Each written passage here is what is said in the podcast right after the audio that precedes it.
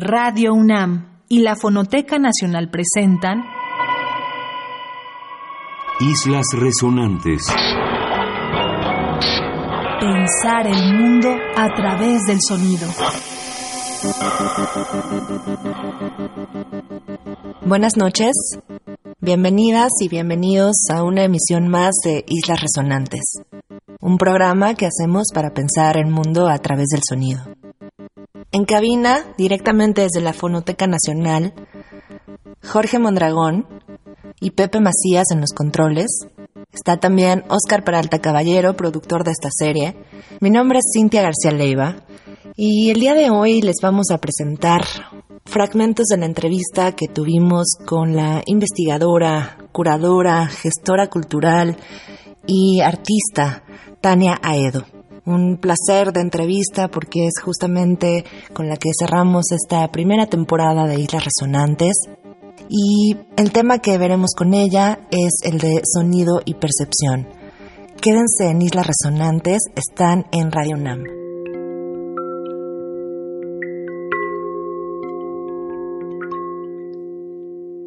Tania Aedo Arankowski es productora cultural con una larga trayectoria en el desarrollo de proyectos en los cruces de conocimiento, especialmente entre arte, ciencia y tecnología.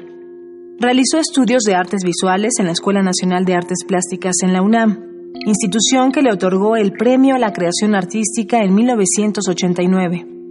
Realizó la licenciatura en Educación Artística en la Escuela Superior de Artes de Yucatán Cursó el programa de alta dirección en museos en el Instituto Tecnológico Autónomo de México, Instituto de Liderazgo en Museos y el Getty Leadership Institute.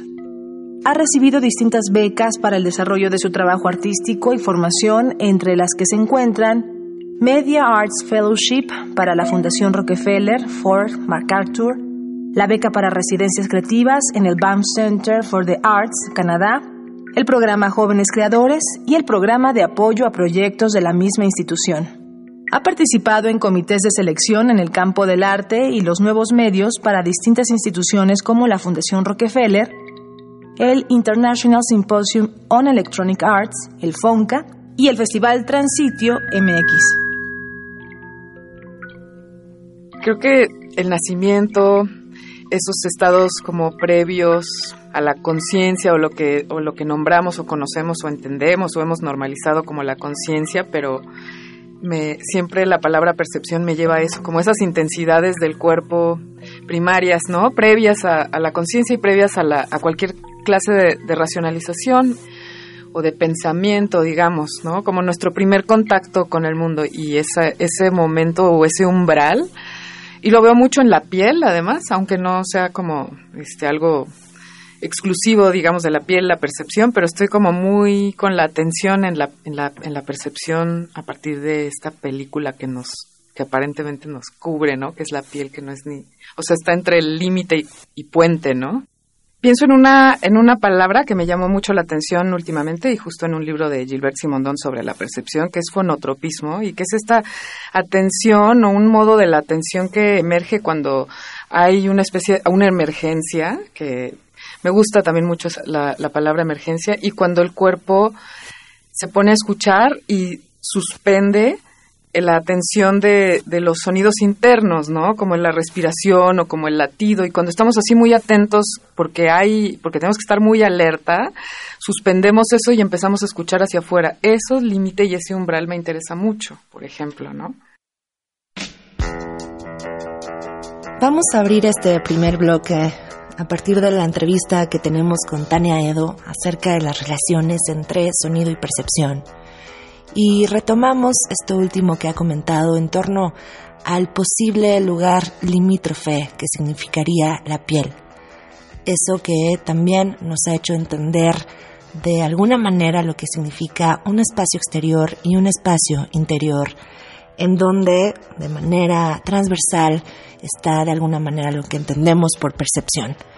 Una intensidad previa quizá a la conciencia y una capacidad también de escuchar así hacia afuera, de empezar, como también habría dicho en su momento Pascal Quignard, una idea de alerta, de atención al mundo. Quizá esa sea una primera aproximación a lo que es la percepción. Para abrir este bloque y rescatando una de las artistas sonoras que conocimos aquí en Islas Resonantes gracias a Tania, vamos a poner el trabajo de una artista británica iraní, compositora experimental, artista del tornamesas y también artista de radio, el trabajo de Shiva Feshareki entre la apropiación, la intervención y la manipulación de objetos, sobre todo a partir del uso que hace de las tornamesas, es eh, muy impresionante también cuando se pone en diálogo con otros formatos de producción musical, dígase orquesta o ensambles. Así que escucharemos de 2018, de su serie de composiciones para concierto, la número cero, para orquesta espacializada, tornamesas e improvisación con órgano. Se quedan con la genial Shiva Feshareki, estamos hablando de sonido y percepción, están en Islas Resonantes.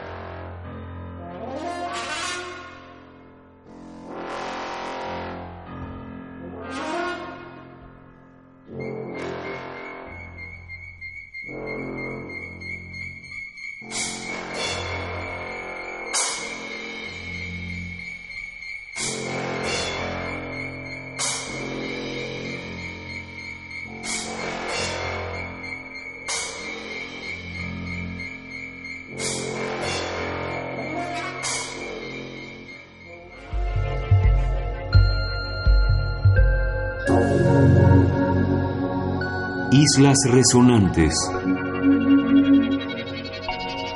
El museo y el espacio de exhibición me sugiere como este reto para pensar la percepción un poco desde ahí y empezar a romper y creo que o empezar a pensar en esos en esos cruces, ¿no? El arte sonoro ha dado como un golpe en ese sentido muy importante, pero al final es virar de lo visual hacia lo sonoro y hablamos entonces de un giro sónico, pero estamos quizá si no lo atendemos como debe ser críticamente, generando a lo mejor una dicotomía entre lo visual y lo sonoro o produciéndola frente al público, por ejemplo, ¿no? O en la escucha. Y me interesa mucho regresar a estas o, aludir a estas prácticas del cuerpo o a los saberes, digamos, de la danza y a personajes que están trabajando con la reflexión acerca de esto para experimentar eso con el cuerpo, otros modos, ¿no? De, presentar, de exhibir, de ser público, ¿no? Porque además es interesante ver cómo eh, a mitades del siglo XX y después estas prácticas performativas han sido tan importantes y todo lo que entendimos en un momento o asumimos como una especie de liberación del cuerpo, como que se abrieron puertas que me parece que hay que ahora cruzarlas y, y, seguirlas investigando, ¿no? Y que también el conocimiento justo del siglo XX y sobre todo, pues sí, en la ciencia, en las neurociencias, la biología, también la cuántica, ¿no? Como todo el reacomodo que hemos tenido a nivel cognitivo y que tenemos que responder a él ahora desde las perspectivas curatoriales y artísticas y experimentales, nos exigen eso, ¿no? Nos exigen eso, volver a volver a pensar el cuerpo y volver a pensar nuestra nuestros modos de conocer y la manera y para mí también es una forma de de meterme en, en este umbral extraño entre lo ontológico y lo epistemológico que en este momento, eso, con el conocimiento del siglo XX, para mí está completamente estallado y, creo que ahí hay un es como un Big Bang que hay que explorar y, navegar porque no sabemos todos los pedazos que quedaron de esa enorme explosión que tuvo el conocimiento del siglo pasado, ¿no? Y que sigue teniéndolo, pero creo que, claro, el, el, conocimiento formal, la escuela, o sea, como que tarda en ir a la par con, ese, con esas enormes transformaciones y el arte es justo una arena en donde eso se puede preguntar sin ninguna pudor, ¿no? Vamos a este segundo bloque sonoro, luego de lo que hemos escuchado en palabras de Tania Edo, y que tiene también que ver con esta puesta en duda de lo que se ha llamado este giro sónico, este enfoque de muchos de los estudios críticos en torno al sonido y también en torno a la visualidad, que recuperan en el ámbito del sonido y en el ámbito del arte sonoro una posibilidad justamente de percibir el mundo de otra manera, una posibilidad de construcción de mundo desde la escucha.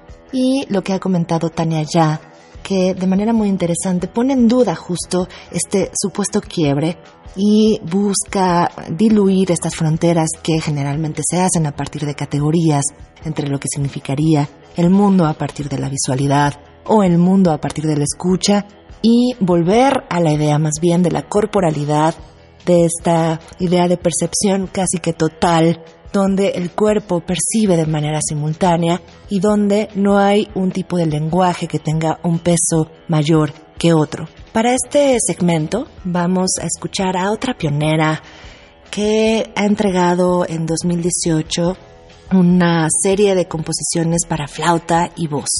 En realidad estas piezas fueron compuestas entre 1985 y 2018 y son composiciones del artista Mary Jane Leach.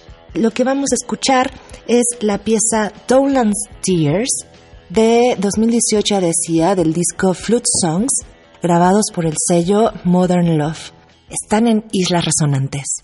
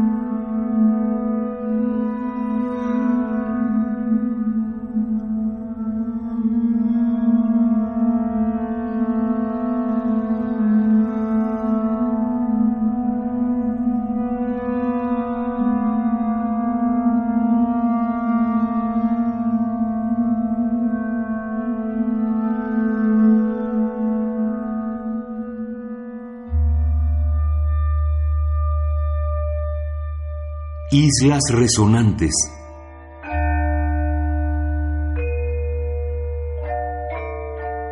El interés por el conocimiento, especialmente la curiosidad por el conocimiento científico y por esas investigaciones que a través de marcos teóricos aparentemente, por eso me interesan tanto las trabas también en la literatura, como estos marcos teóricos que acaban siendo pues sí, de, a partir de esa rigidez los, nos han permitido ver el bosón de Higgs, ¿no? O, reflexionar sobre la cuántica y ser conscientes de que hay una indeterminación ontológica en esto que estamos viviendo y cómo te lo preguntas. Y creo que la ciencia ficción, y me encanta esa el fenómeno del extrañamiento cognitivo, que creo que es cuando la literatura y la ciencia chocan y entonces te quedas así de, wow, pude entrar porque eso, eso un poco hace la ciencia ficción, entre muchas otras cosas, ¿no? Eh, ayudarnos a entrar en ese conocimiento justo con una imaginación que no es la pantallita, sino que es como toda la imaginación. Para mí la ciencia ficción es algo que moviliza todos, todos los pequeños compartimentos de memoria y de, y de posibilidad de, de imaginación que tenemos y que también nos permite pensarnos más allá de esta materia que tanto nos determina y, poder movernos mucho dentro de la imaginación, pero también todo el potencial político y todo lo que está dando hoy la ciencia ficción al feminismo, por ejemplo. No sé, empiezo a revisar la Araucana y encuentro pasajes donde digo, este pasaje es completamente sonoro, como o en Paradiso de, de José Lezama Lima, o en muchos, en mucho de la literatura eso me pregunto también, ¿por qué en América Latina? ¿Por qué el Cono Sur? Tan, ¿Por qué es tan importante en el Cono Sur esa forma de que no es, no es ciencia ficción, pero es como este, esta literatura que atiende a lo geométrico, a lo, a lo perceptual? Eso me interesa mucho.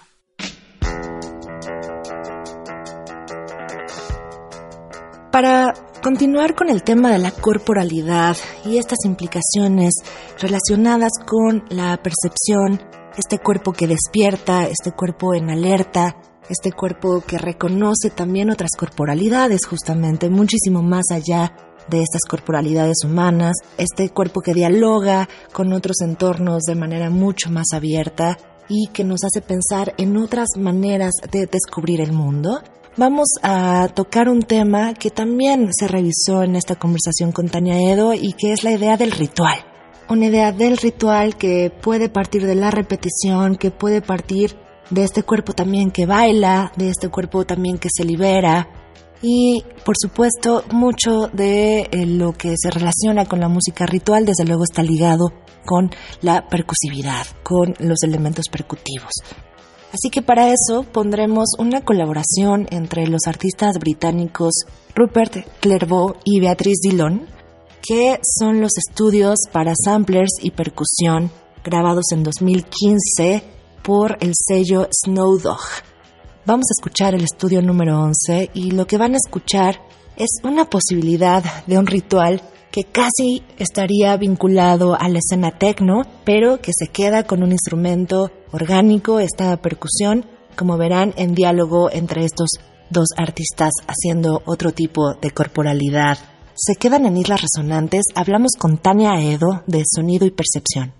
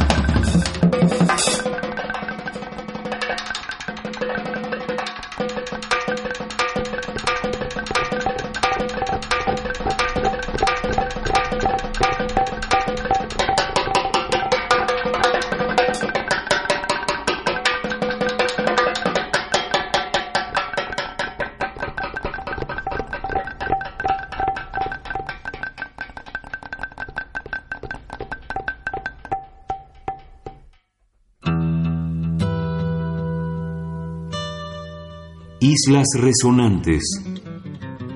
Llama mucho la atención que tengamos tan pocas palabras para nombrar y es nuestra cultura, porque no todas las culturas, hay otras que, tienen más palabras para nombrar las distintas formas de contacto, pero creo que completamente tenemos al cuerpo, es más, llamarlo el cuerpo ya es una cosa como que estamos hablando con alguien que está ahí enfrente, ¿no? Es, ¿no?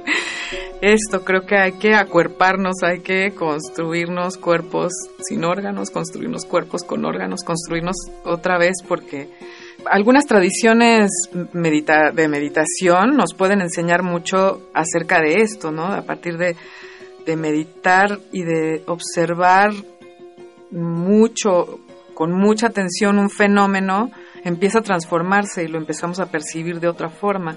No lo sé, es algo en lo que estoy ahorita justo muy interesada. Además, también desde el lugar, por ejemplo, este lugar curador, curador artista, ¿no? Cómo ambos cambiamos y, y, alteramos esos roles y ambos entramos en esta pregunta, ¿no? No eh, eso, como que creo que saltar las dicotomías, pero hacerlo con el cuerpo, hacerlo con la experiencia, estar de verdad no solamente escribiendo, que ya no queremos ser mente-cuerpo, que ya no queremos ser dentro-fuera, sino qué, qué tipo de prácticas nos ayudan a, a atravesar realmente eso.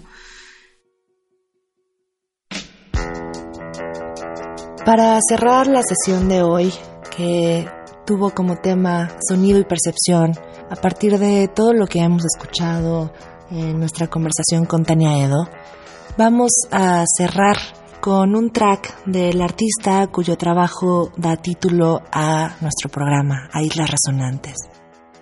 Es precisamente la posibilidad de entender otra temporalidad, otra espacialidad, otra corporalidad y hacer todos estos elementos plurales lo que nos despierta Islas Resonantes en cuanto a su sonoridad y en cuanto a su capacidad también para hilarlo con la fluidez. La idea de una isla resonante, la idea del agua en calma y cómo llevar eso a la sonoridad desde aparatos mediados por otro tipo de tecnologías pueden resumir muy bien todo este cúmulo de experiencias que nos ha traído hoy Tania Edo aquí al programa. Así que pondremos a Elian Radig con sus Islas Resonantes que presentamos de la grabación de 2005 por el sello Sheen. Quédense en Islas Resonantes, están en Radio Nam.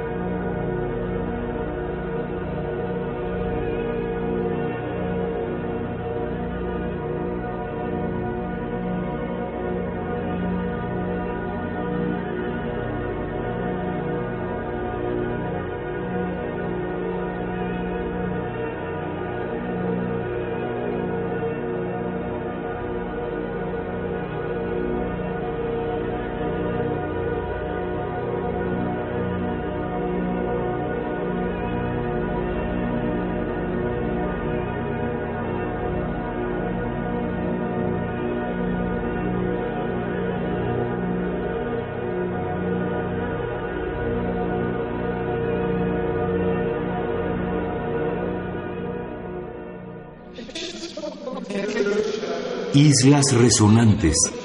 Ay, estoy estudiando como loca una filósofa coreógrafa que se llama Marie Bardet, que además nos confirmó que viene al Centro Multimedia en octubre, primera quincena, eh, que es una gran estudiosa de Simondón, pero además coreógrafa y está eso, me interesa mucho, está pensando desde el cuerpo, desde el contacto, desde distintas metodologías de la danza contemporánea que, están investigando eso, los contactos, la propiocepción. Me interesa mucho, por ejemplo, ahora que hablábamos de arte visual y arte sonoro, eso, tratar de no generar dicotomías ahí, menos en el público, sino algo muy lindo que ella dice que es pasar de un modo de atención visual, que es lo que sucede, por ejemplo, en un salón de danza, cuando hay espejos, ¿no? Y, cuando hay, sí, toda esta parafernalia dedicada a la centralidad, a la focalidad de la mirada, cuando quitamos los espejos y nos movemos hacia un modo de percepción propioceptiva, ¿no? Que tiene más que ver con el oído interno, con la gravedad, nuestra cerrar los ojos ya es a partir de ese pensamiento ya es un gran viaje, ¿no? Eso me está interesando muchísimo ahorita. Gracias por escucharnos. Como cada martes, estamos aquí en Radio UNAM Experiencia Sonora. Grabamos hoy desde Fonoteca Nacional y les recordamos que este y otros programas están disponibles en el podcast en línea de la estación. Nos escuchamos en una próxima emisión de Islas Resonantes. Se quedan en Radio UNAM Experiencia Sonora. Radio UNAM y la Fonoteca Nacional presentaron Islas Resonantes.